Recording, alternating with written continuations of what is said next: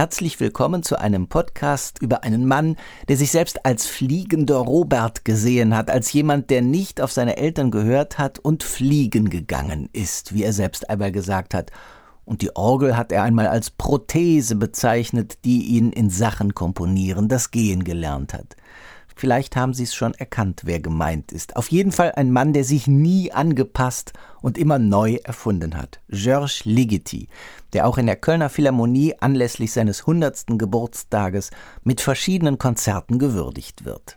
Mein Name ist Christoph Ratz. Es ist so wie in der wissenschaftlichen Forschung. Man versucht ein Problem zu lösen aus Interesse an der Sache und kümmert sich nicht um den praktischen Nutzen. Ein mögliches Scheitern hat dieser Jahrhundertkomponist immer einkalkuliert. Experimente ja, aber sich unterwerfen einer Richtung, einer Mode, nein, das kam für ihn nie in Frage.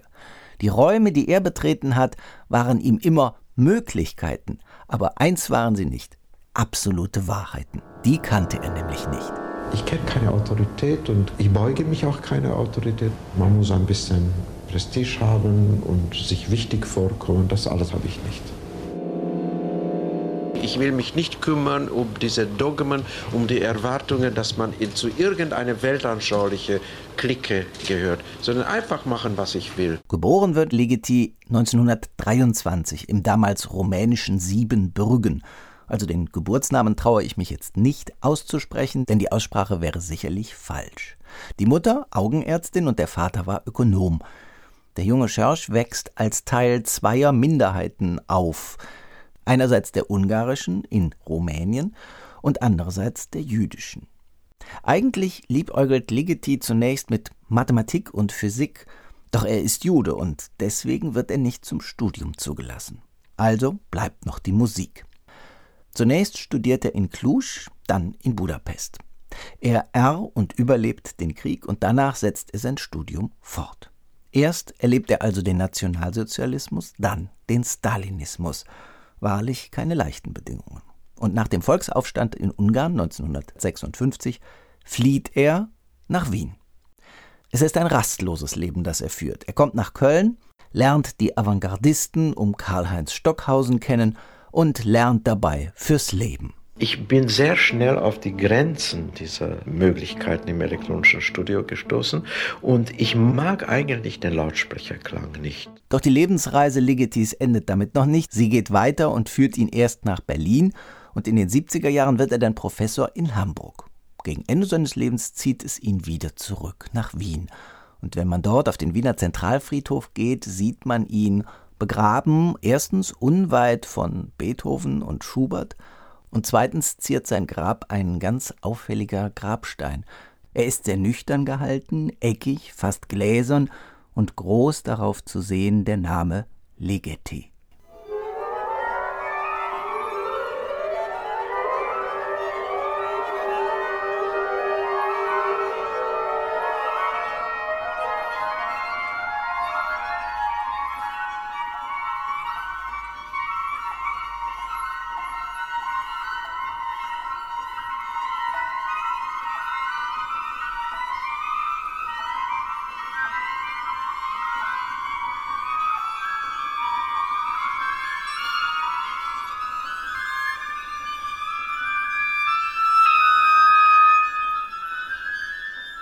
Das war ein Ausschnitt aus Melodien, ein Orchesterwerk aus dem Jahr 1971. Und diese Melodien sind vielleicht nicht gerade etwas, was man mitpfeifen kann oder singen kann, aber stellenweise haben sie etwas unglaublich, ja, irisierend Schönes. Nicht nur die traditionelle Musik war schon traditionell, sondern auch, die Avantgarde wurde irgendwo traditionell. Also beides irgendwie alte Musik. Und ich empfand erste Hälfte der 70er Jahre, noch mehr Mitte der 70er Jahre, dass wir in einer doch veränderten Welt leben.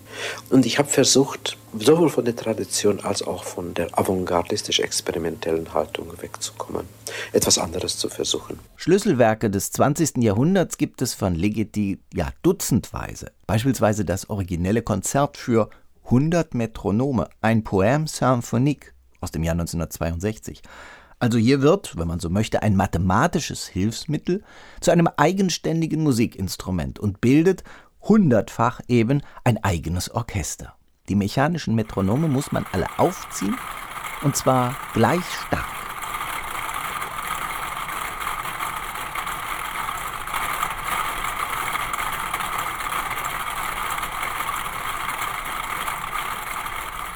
Der erste Eindruck ist, naja, da hat jemand eine Event-Partitur, um es mal neudeutsch auszudrücken, geschrieben. Doch so außergewöhnlich die Idee auch erscheinen mag, sie ist für die Neugierde und die Grenzenlosigkeit dieses Komponisten Georges Ligeti irgendwie symptomatisch. Auch wenn er seinen Johann Sebastian Bach und damit die Tradition in- und auswendig kannte, für Ligeti war immer klar, ein Zurück zur Tonalität gibt es nicht. Einer, der Georges Ligeti gut gekannt hat, ist der Pianist Pierre-Laurent Aimard. Bei der ersten Begegnung war der junge Aimard noch Mitglied im Pariser Ensemble Intercontemporain. Wir haben die Aventure und Nouvelles Aventures geprobt und er hat mit unglaublicher Freiheitsausdruck und Vorstellungskraft musikalische Beispiele mit seiner Stimme an den Musiker gegeben. Es war so lebendig und stark und komisch. Ich war verblüfft, dass man so ein großer Komponist sein kann und so ein Clown von höchster Qualität.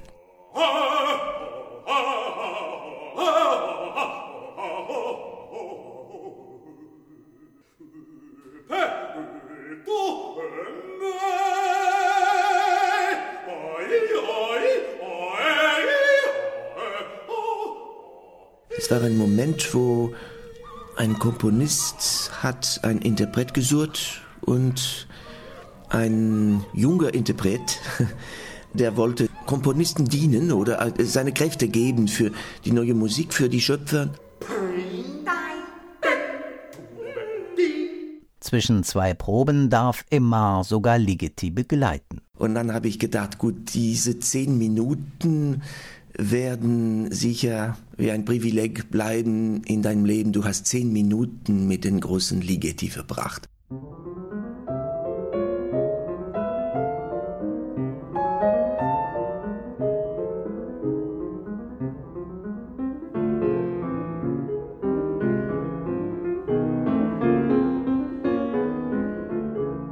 Er war ein großer Kommunikator und er hat ein wahnsinnigen Talent, um seine Musik zu erklären irgendwo.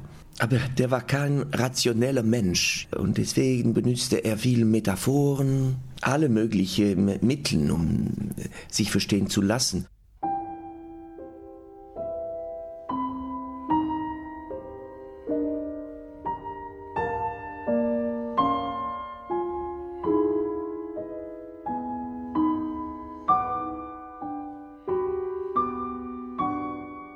Er war interessiert in alles und in allen. Er hat immer gefragt an allen Menschen, äh, um zu entdecken und lernen alles, was er lernen konnte. Georges Ligeti schreibt für fast alle Gattungen. Er komponiert Solowerke, er schreibt für Chor, eine Oper, er komponiert Kammermusik und Orchesterwerke. Und inzwischen ist er das, was man wohl einen Klassiker nennt. Doch man kann sich auch vorstellen, wie verdutzt das Publikum gewesen sein mag, als es 1961 in Donaueschingen im Konzert sitzt und diese Klänge zu hören bekommt.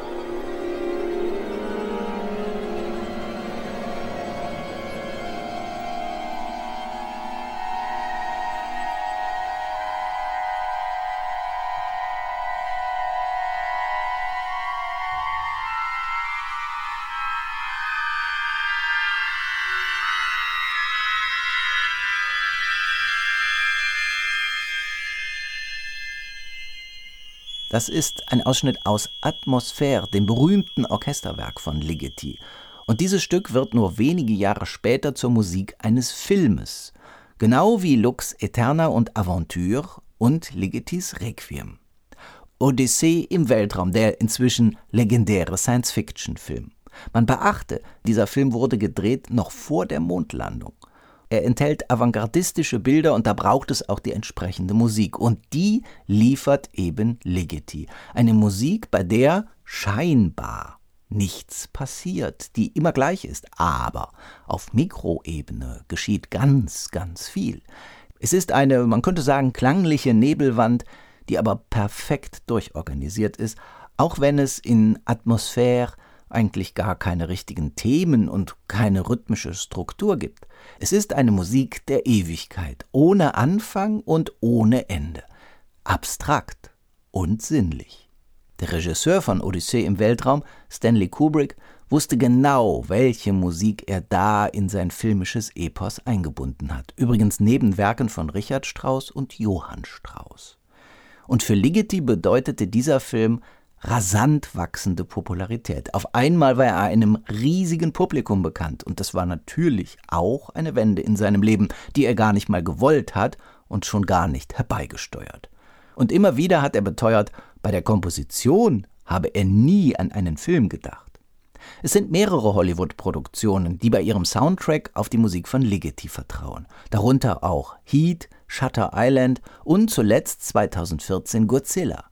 In Godzilla ist es das Kyrie aus Legetis überirdischem Requiem, das als Klangkulisse dient und zwar für die vielleicht visuell fesselndste Szene des ganzen Films, den Höhensprung des Militärs über das verwüstete San Francisco und dazu Musik von Ligeti.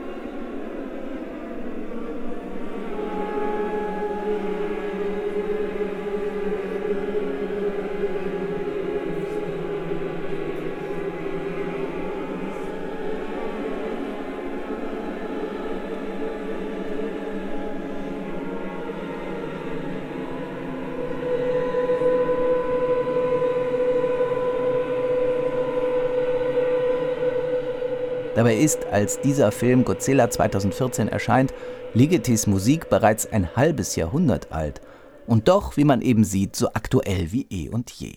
Noch einmal der Pianist Pierre-Laurent Aimard. Eine der sehr aktiven Strategien war Humor.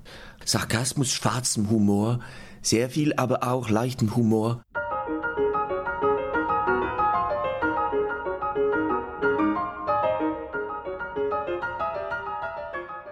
Konnte sehr hart sein, er konnte sehr undiplomatisch sein, ein freier Mensch mit einer unglaublichen Fantasie, eine extrem persönliche Kultur, äh, grenzenlos eigentlich, überraschend, eine verblüffende Neugierde.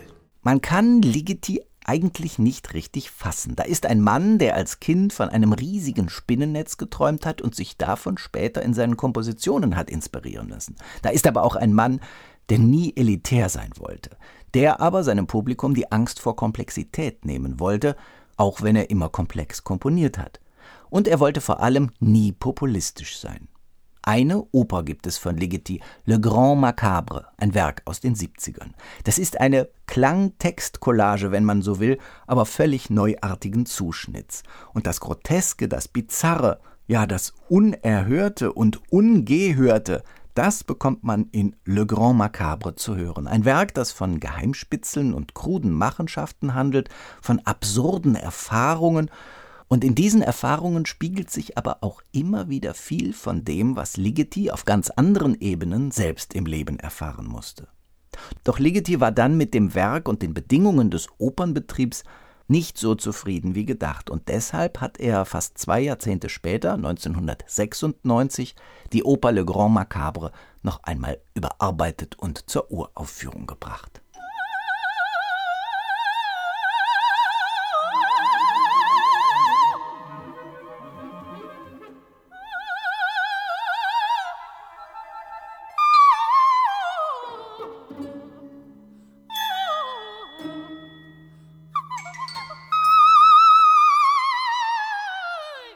In vielen Interviews mit Ligeti erkennt man immer wieder eine Konstante, eine eigene Form von Bescheidenheit. Weltanschauungen verbreiten, das war nicht sein Ding. Ich bleibe dabei, dass ich kein Guru bin. Ich will nichts verkünden. Ich will die Welt nicht verbessern. All diese Utopien sind mir fremd. Auf eine andere Schicht aber schreibe ich eine doppel- oder mehrbödige Musik. Den Ruhm und die Ehre, als einer der wirklich größten Komponisten seiner Zeit anerkannt zu werden, das hat Ligeti, der 2006 gestorben ist, noch erlebt. Ihm war immer wichtig, dass seine Werke vielschichtig interpretiert werden, nicht nach dem Schema F. Vielfältigen Zugang hat er sich sogar explizit gewünscht. Protestiert hat er immer nur, wenn man in die Werksubstanz eingreifen wollte. Sein Ideal war die künstlerische Ehrlichkeit.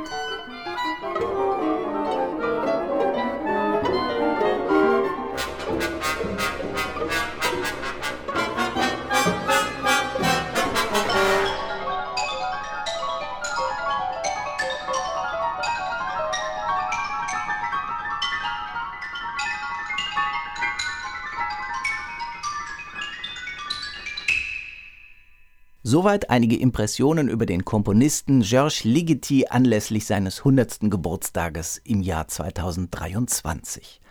Das war der heutige Podcast der Kölner Philharmonie und es verabschiedet sich Ihr Christoph Fratz.